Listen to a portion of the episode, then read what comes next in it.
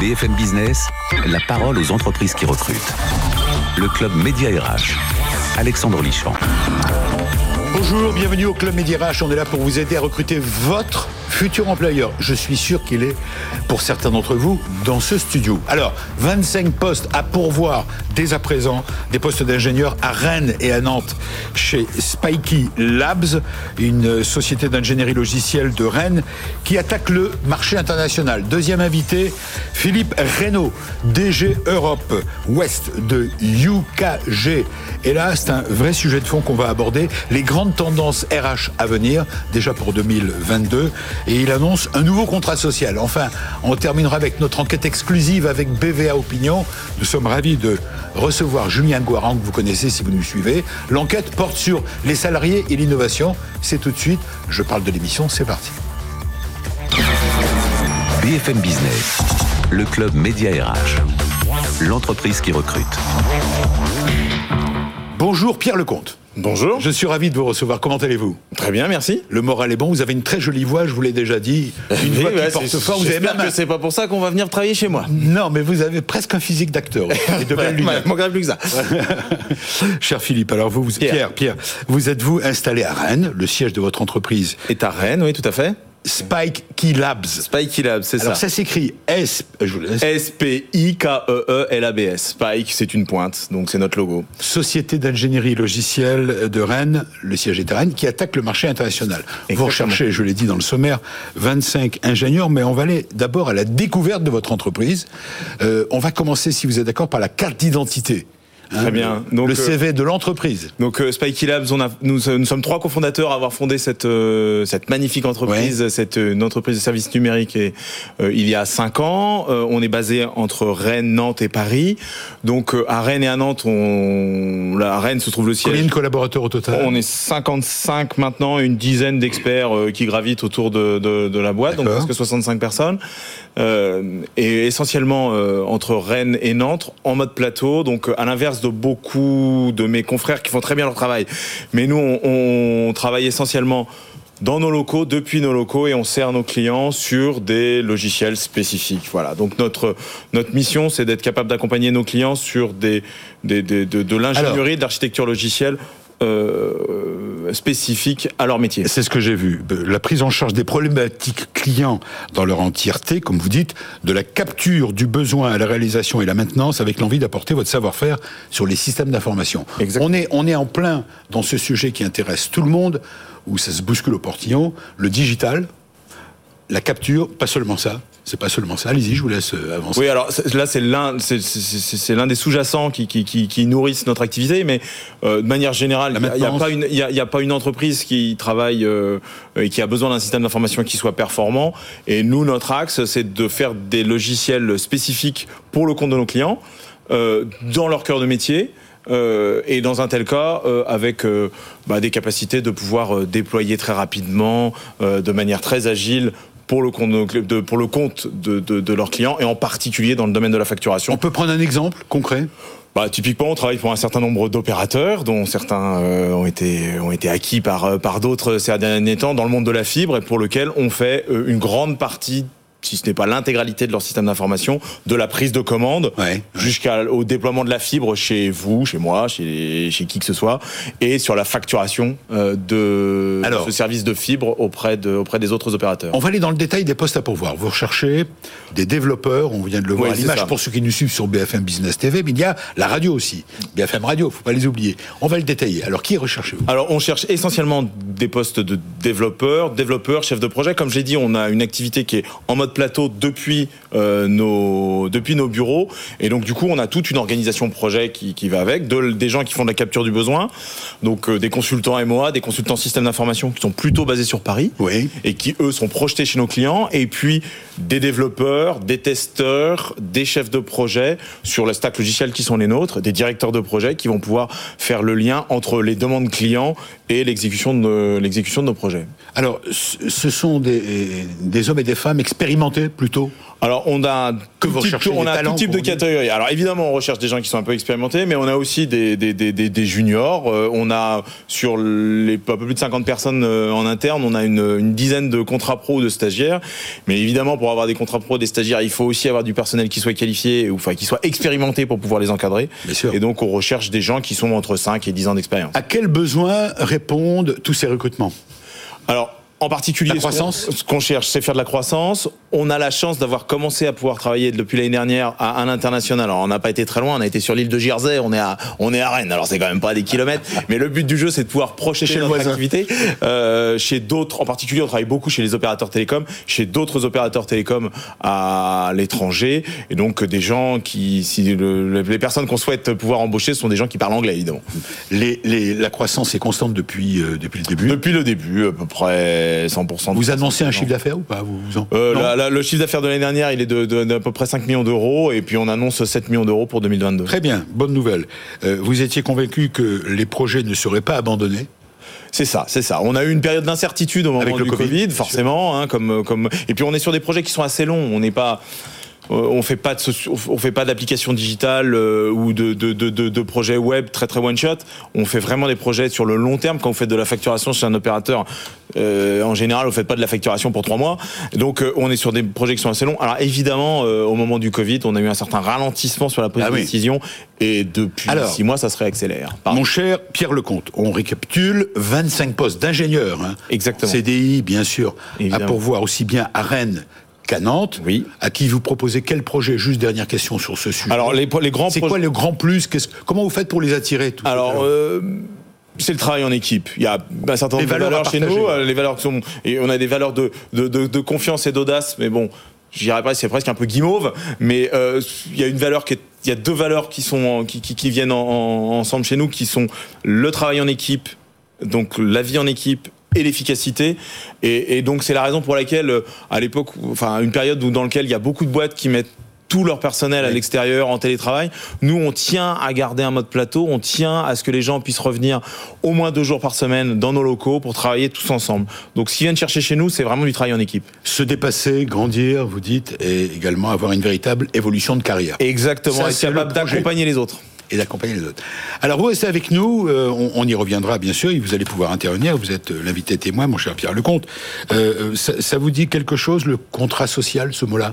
Ah oui, c'est quand même quelque chose d'important. frère. Euh, Voilà. De te faire grandir les gens, les faire participer à un, dé- à un schéma d'entreprise, c'est quand même pas. Eh bien, partie du contrat social. Philippe Reynaud annonce un nouveau contrat social, il va nous expliquer comment et pourquoi, c'est notre rubrique découverte à la limite. C'est parti.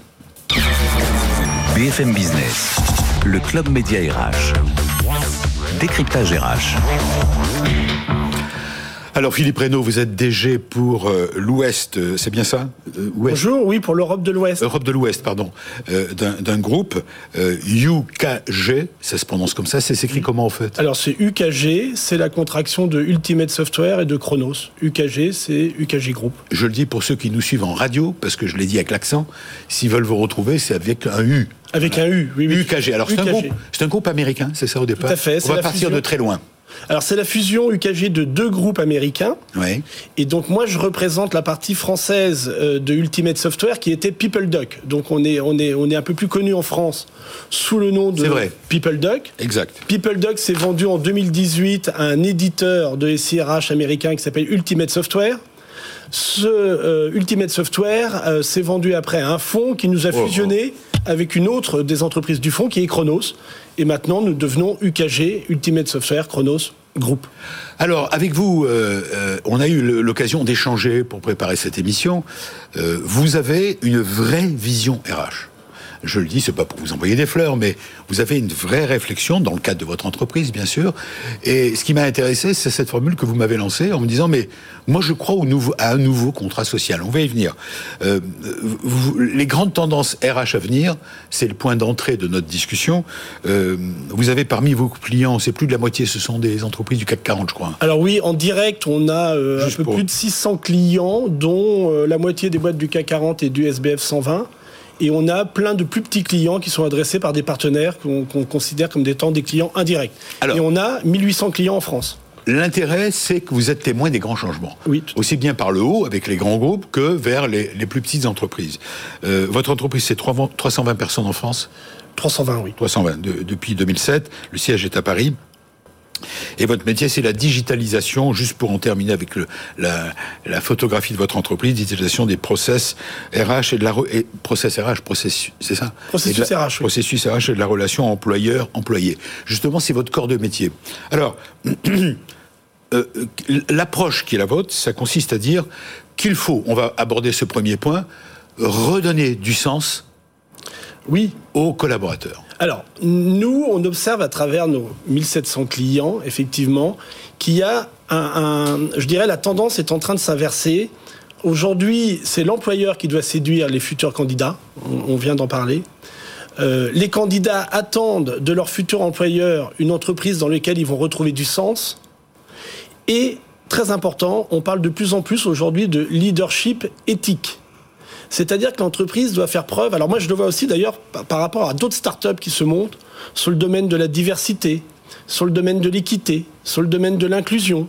euh, tout ce qui tourne autour aussi de l'engagement, euh, tout ce qui va être autour de euh, la sauvegarde de l'environnement. Alors séduire le candidat, euh, ça doit faire sens. Vous dites à travers le digital RH, Alors oui, alors le digital RH, c'est qui a beaucoup tout. révolutionné les choses. Alors c'est un outil et un moyen. Le- la crise du Covid a été un accélérateur. Ouais. Aujourd'hui, on voit très bien, et vous en avez parlé, qu'un collaborateur ne va plus venir 5 jours sur 5 au bureau. Alors là, je parle plus peut-être des, des cols blancs ou des cols gris. Oui, on est plus dans le voilà parce Mais c'est le- 20 à 30% de la population aujourd'hui. hein, ça les- compte. Ça compte. Donc, à partir du moment où on voit ce changement, euh, il va falloir créer un sentiment d'appartenance à l'entreprise avec autre chose que la présence au bureau. Et puis, on s'aperçoit aussi que la crise du Covid a amené tous les employés des entreprises à vouloir avoir un meilleur équilibre entre la vie privée et la vie professionnelle. Faciliter la vie euh, dans le tous les avoir un meilleur équilibre, c'est ça. Ouais. Avoir un meilleur Faciliter la vie dans tous les sens du terme. Oui, et en plus, on s'est aperçu, et, et encore une fois, la crise du Covid est un révélateur, c'est que les citoyens français veulent quelque part donner plus de leur temps à des associations. Ils veulent faire des choses qui font du sens. Ils, vont s'investir dans d'autres projets. Et donc, il n'y a plus que l'entreprise et la vie privée. Il y a l'entreprise, la vie privée et la vie associative ou la vie que j'ai à côté. C'est ça le nouveau contrat social. deuxième point, qui, que- ce que vous appelez aussi le nouveau contrat social, c'est que vous partez d'un constat. Vous dites, euh, euh, on a affaire à des hommes et des femmes, jeunes ou moins jeunes, des candidats en tout cas, de plus en plus nomades. Ah bah oui. Alors déjà, ils sont nomades. Euh, nous, sur les 320 salariés que nous avons, on en a presque 100 qui sont ce qu'on appelle des full remote, des personnes qui travaillent 100% chez eux. Mais c'était déjà le cas avant la crise du Covid. Pour beaucoup, ce sont des développeurs, par exemple, mais pas que.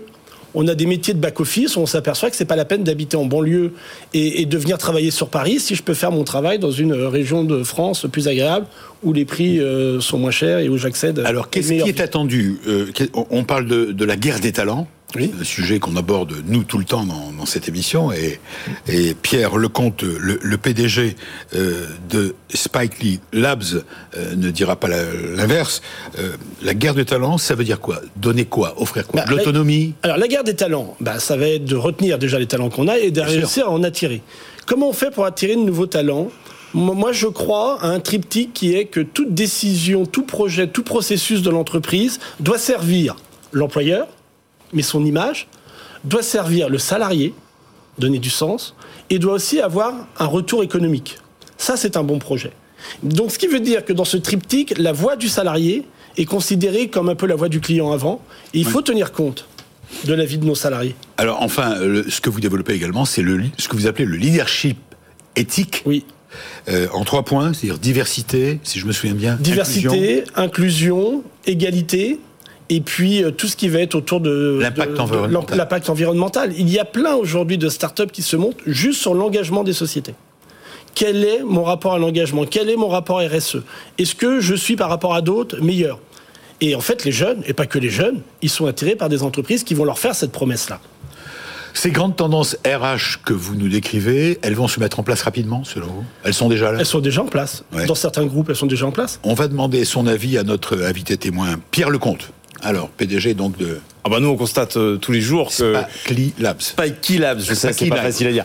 Euh, euh, on constate tous les jours que les, les, les, les, salariés, les personnels, les salariés ou toutes les parties prenantes, hein, euh, bah, elles sont tiraillées entre la volonté de pouvoir faire équipe, Ouais. de pouvoir se voir. Donc on, on organise, je suis entièrement d'accord, on organise des événements qui qu'on n'organisait pas forcément il y a que- quelques années pour pouvoir se rencontrer et, et également de pouvoir bénéficier euh, d'un certain nombre de temps. Nous on a essayer de fixer comme règle de- de- de- d'avoir à peu près deux jours dans lesquels il y a à peu près toutes les équipes ensemble. Parce que si chacun prend euh, Bien sûr. tout- tout- tout- ces journées de télétravail un peu quand il veut bah on n'arrive jamais à avoir tout le monde. Donc c'est quand même assez sympathique de pouvoir euh, faire corps. Et il faut garder, il faut garder faut, ce faut lien. garder l'esprit de corps, ça fait un peu militaire quand même, hein, on n'est pas loin, mais euh, il faut, faut- euh, garder l'esprit de corps de, l'ensemble de- des équipes de telle sorte à, à pouvoir traverser des crises, parce que en particulier si, euh, bah, comme bah, comme tout projet, euh, il y a des moments, euh, il y a des vraies difficultés dans les projets, et donc là, c'est important de pouvoir tous communiquer, donc de se voir, donc euh, et quand on est en télétravail, d'insister sur l'utilisation de la, visio, c'est bête comme truc, mais ça ça permet de faire chuter clairement le, niveau de pression quand, quand, pression, il y a. Et donc il y a effectivement un nouveau contrat social entre le salarié, son employeur et son environnement, euh, son environnement géographique. Bon, à premier moi j'ai beaucoup de salariés qui sont relativement jeunes, donc des gens qui ont des contraintes euh, avec leurs enfants, euh, être capable de pouvoir accompagner son fils le matin à l'école, aller travailler euh, pendant la journée chez lui et, et le récupérer le soir, ça a quand même, ça a quand même un certain nombre d'avantages plutôt que de se taper deux heures dans les transports. Quoi. Philippe Reynaud, s'il n'y avait pas eu le Covid, est-ce qu'on aurait eu une telle accélération? Alors on l'aurait eu, peut-être pas aussi vite. C'est un accélérateur, hein, le Covid, de toute façon. Mais oui, oui, on l'aurait eu, j'en suis persuadé. C'est un changement de tendance. Donc à partir du moment où on fait évoluer les tendances et qu'effectivement on va donner plus la voix aux salariés, à partir du moment, un mot important, moi je trouve, qui, qui revient dans les entreprises aujourd'hui, c'est la confiance. Faire confiance à ses salariés.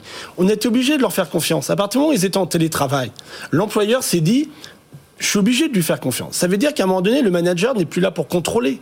Le manager, il est là pour coacher, pour élever. Excusez-moi l'expression, mais il n'y a plus de gendarmes. Ben non, c'est pas Non, plus il n'y a mal. pas de gendarmes. Il faut pas qu'il y en ait en Non, il entreprise. n'y a pas de gendarmes, il n'y a pas de gendarmes, il faut, la, faut impulser. Il faut impulser, Non, mais il faut des coachs, ce que je dis, il n'y a plus des de coachs, contrôle. des gens qui aident. Dans le sens, pas- sur la route, euh, on arrête les voitures. Oui, ben, en entreprise, on, on laisse les voitures circuler. Vous êtes d'accord? Complètement, hein, complètement. Donc c'est bien de nouvelles valeurs qu'il faut pouvoir. pouvoir Oui, c'est des nouvelles valeurs. Est-ce que les salariés sont prêts? Ah ben, les salariés, c'est pas eux qui sont prêts, c'est eux qui le demandent. Vous savez, l'entreprise, elle se Non, mais on transforme. peut le demander, mais pas forcément Alors, être apte à. Non, ce que je veux dire, c'est que l'entreprise. non, parce que ça me permet de- d'enchaîner Alors sur la l'entreprise, elle se transforme, c'est parce que c'est les salariés qui le demandent. Et comme on veut attirer des talents, et comme on veut garder les talents, l'entreprise se transforme. Bon voilà, c'est le, lien avec la dernière rubrique euh, et on est ravi de le faire. Vous savez que si vous nous suivez dans le club Média RH, eh bien une fois par mois, on a la chance et l'honneur de, pouvoir vous proposer une enquête exclusive RH et c'est avec BVA Opinion. Voici donc notre enquête du mois de novembre. Le thème c'est les salariés et l'innovation. Justement, on va en parler avec Julien Gohan. BFM Business, le club média RH. Solution RH. Solution RH effectivement. Bonjour Julien. Bonjour Alexandre. Merci encore une fois d'avoir accepté de mobiliser vos équipes pour nous permettre de livrer cette enquête. À chaque fois, une enquête passionnante. À vous de vous faire votre avis. On n'est pas là pour vous influencer. On vous donne les chiffres et vous réagissez et vous pouvez les utiliser et vous pouvez éventuellement avoir votre propre réflexion. Alors, mon cher Julien, enquête nationale, bien sûr, sur toute représent- représentation totale. Oui. Euh, menée il y a quelques jours Des salariés. des salariés avec uniquement Mené fin octobre, oui, du 21 au 25 octobre. Et vous leur posez à chaque fois des questions. Alors, première question que vous avez posée, c'est dans chacun de ces domaines, les innovations digitales ont-elles, selon vous, joué un rôle très important, joué un rôle plutôt important, etc., négligeable, etc., etc. Je vous laisse avancer. Oui, pendant la pandémie. hein, pendant la pandémie. L'idée est de savoir s'il y a une reconnaissance ou pas par les salariés de la capacité des innovations digitales qui sont extrêmement plurielles, qui pour beaucoup ont été faites avant la pandémie, mais qui se sont évidemment développées pendant la pandémie puisque la mise en œuvre en a été accélérée. Et on a 84% des salariés qui estiment que ces innovations digitales, elles ont joué euh, C'est un énorme. rôle important pour maintenir l'activité de C'est- nombreuses C'est entreprises. énorme, 84%. Oui, c'est Pendant énorme. la pandémie et pendant le confinement, surtout. C'est énorme et c'est une vraie reconnaissance. C'est-à-dire que ces innovations digitales, l'ensemble de ce qui a pu être apporté en innovation a rendu possible oui. euh, le maintien de l'activité des entreprises et de beaucoup d'entreprises pendant la pandémie. Le bilan de, du point de vue des entreprises aurait sans doute été beaucoup plus euh, négatif si ces innovations digitales n'avaient pas été d'une certaine façon prêtes et prêtes à être mises en œuvre. Et l'évolution des pratiques RH. Et ce qui ressort aussi dans cette question. Exactement. C'est-à-dire euh, ces innovations digitales, est-ce qu'elles jouent un rôle important aujourd'hui dans les innovations des pratiques RH Innovations des pratiques RH qui, pendant la pandémie, se sont évidemment accélérées. On est à 65%. Donc dans l'innovation RH qui intéresse plus particulièrement le club média RH, euh, il y a aussi cette reconnaissance, c'est-à-dire que euh, aujourd'hui, l'ensemble des développements, des innovations ont été un facteur de maintien d'activité, de développement de nouvelles pratiques dont on voit aujourd'hui les, les, effets. Alors Julien Goran, il y a une question que vous avez posée qui va faire plaisir à, euh, notamment à Philippe Reynaud, euh, puisqu'on parle de start-up, c'est un sujet qui l'intéresse de près. Je donne la réponse tout de suite et vous allez nous expliquer. Plus de 7 salariés sur 10 pense que les startups ont été acteurs importants de l'innovation digitale en matière de ressources humaines. Oui, absolument. Alors là, on fait une focale sur les ressources humaines, mais euh, il est vrai que la vision que l'on a des startups n'est pas forcément tout à fait attachée à ce domaine. En tout cas, tout à fait. dans une première approche. Ici, on a 74% des, des, des, salariés qui pensent qu'effectivement, ces startups, elles ont joué un rôle qui est un rôle important en matière de ressources humaines. Et on voit bien avec tous les exemples de chaque semaine dans Média RH et euh, dans, dans les, les, trophées Média RH ou autres, qui viennent, voit, que nous venons de remettre. Hein, voilà, exactement. On voit euh, euh, très nettement qu'il y a une, une, énorme diversité, pluralité de startups qui investissent le domaine RH et qui rendent service aujourd'hui à la capacité des entreprises à absorber la pandémie, mais aussi à développer des nouvelles pratiques RH dont vous parliez juste avant. Voilà. C'est-à-dire, ça n'est pas possible sans avoir tout ce, cette, ce, ce biotope euh, de, euh, de créativité et de développement. Ce sont des startups qui finalement rendent possible aujourd'hui une évolution qui est une évolution souhaitée par les salariés. Elles accompagnent, vous voyez, elles accompagnent ah, les prénoms, vos, vos, tendances, celles dont vous parlez. Évidemment, nous c'est comme ça qu'on s'est créé. Oui. Nous, on a créé ça en faisant effectivement la digitalisation des process RH. Pourquoi? Parce qu'on voyait arriver ce, ce, ce, nomadisme et cette nécessité d'équiper les personnes, pas seulement quand ils sont au bureau, mais aussi quand ils sont chez eux. 74%, c'est le chiffre qu'il faut retenir. Exactement. Euh, de l'ensemble sur le, le, thème, les startups ont-elles été des acteurs importants de l'innovation digitale en matière RH Question suivante. Question suivante, c'est est-ce qu'on veut travailler ou pas dans une start-up ah, Parce très important. C'est bien gentil d'avoir cette appréciation et on fait une focale finalement sur l'ARH dans les start-up. Oui. Euh, on a 36% des salariés qui nous disent que oui, ils voudraient bien euh, travailler dans une start-up. C'est pas énorme. Hein, c'est pas énorme. Il y a quand même tout un imaginaire autour des startups, qui est un imaginaire qui correspond plus à l'imaginaire des jeunes. Les 18-24 ans sont, plus de 49% à, vouloir, mais moins au-delà de chez les plus de 50 ans. Peut-être parce qu'il y a ce gap sur euh, la technologie, c'est-à-dire que euh, euh, chez, les, chez les seniors, oui. on n'a pas eu la même formation et la même imprégnation que chez les digitaux natifs. Euh, donc chez les jeunes, c'est plus sensible. Euh, mais il y a aussi tout un univers autour de la start-up qui est un univers pas forcément toujours euh, euh, stimulant ou intéressant euh, pour pour l'ensemble des salariés. Alors il ressort quand même, place. mon cher Julien, il ressort quand même dans cette enquête qu'une majorité de salariés ne souhaitent pas travailler au sein d'une start-up. Alors là, c'est bluffant. C'est une enquête, hein, encore une fois. Euh, comme on dit, les sondages ne sont pas forcément toujours euh, la réalité. Mais là, c'est. Oui, c'est extrêmement stable, énorme. Hein. avait déjà euh, mené quel ça est le chiffre en, en, 2019, on était à 35%, on est à 36% aujourd'hui qui voudraient y travailler.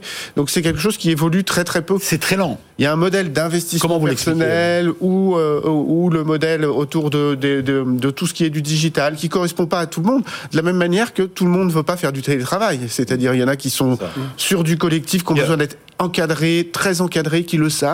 Pierre Lecomte. Effectivement, comme pour le télétravail, il y a des gens qui ont besoin d'être absolument cadrés et d'autres qui vont supporter, je pense, un peu moins bien l'impression qu'on peut avoir dans une start-up ou ne pas retrouver la reconnaissance la simple reconnaissance qu'on peut avoir dans une entreprise ou dans une administration un peu plus grande, euh, qui va passer différemment ou qui va être beaucoup plus égalitaire que celle dans une start-up dans laquelle euh, il y a certaines comètes qui vont pouvoir avancer très vite dans la hiérarchie et d'autres qui vont rester sur place. Donc je pense que l'aspiration, elle n'est pas pour toutes. Il y a un certain nombre de personnes qui vont y trouver leur compte et puis un certain nombre Alors, qui vont pas y justement, c'est la question suivante qu'a posée BVA Opinion euh, auprès des Français. Je dis les Français, hein, c'est toujours salariés. Les salariés, voilà. La question était simple. Pour quelles raisons souhaitent Alors pour ceux qui, qui ont dit euh, nous souhaitons travailler dans une start-up. Pour quelles raisons souhaiteriez-vous travailler au sein d'une start-up Qu'est-ce qui arrive en premier dans les motivations?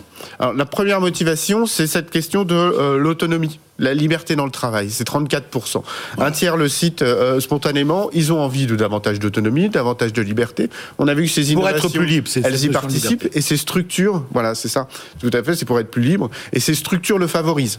Euh, donc, euh, d'une certaine façon, il y a une rencontre extrêmement saine. Dans le deuxième point sur cette question, euh, les raisons pour lesquelles on a envie de travailler dans ils ont envie de travailler dans une start-up, la deuxième raison qui arrive en tête, c'est bénéficier d'une rémunération plus, Plus attractive. attractive. Alors est-ce que c'est le cas? Je me tourne vers vous, messieurs. Selon vous Je, suis- je- je- Je vous sens hésitant. Je, Non, oui, non, je suis non. plus hésitant. Oui, ça fait partie du package. Quand on s'investit beaucoup, on a beaucoup d'autonomie, on a des, beaucoup de responsabilités. Voilà, c'est ça, c'est logique. Euh, il apparaît le légitime que de, de, de, de, de bénéficier de, de- des résultats, des bons résultats de l'entreprise. C'est valable dans les startups, c'est valable dans, dans pas mal de groupes, hein, finalement. Philippe, Mais, euh, Philippe Reynaud Alors au début, c'est pas le cas.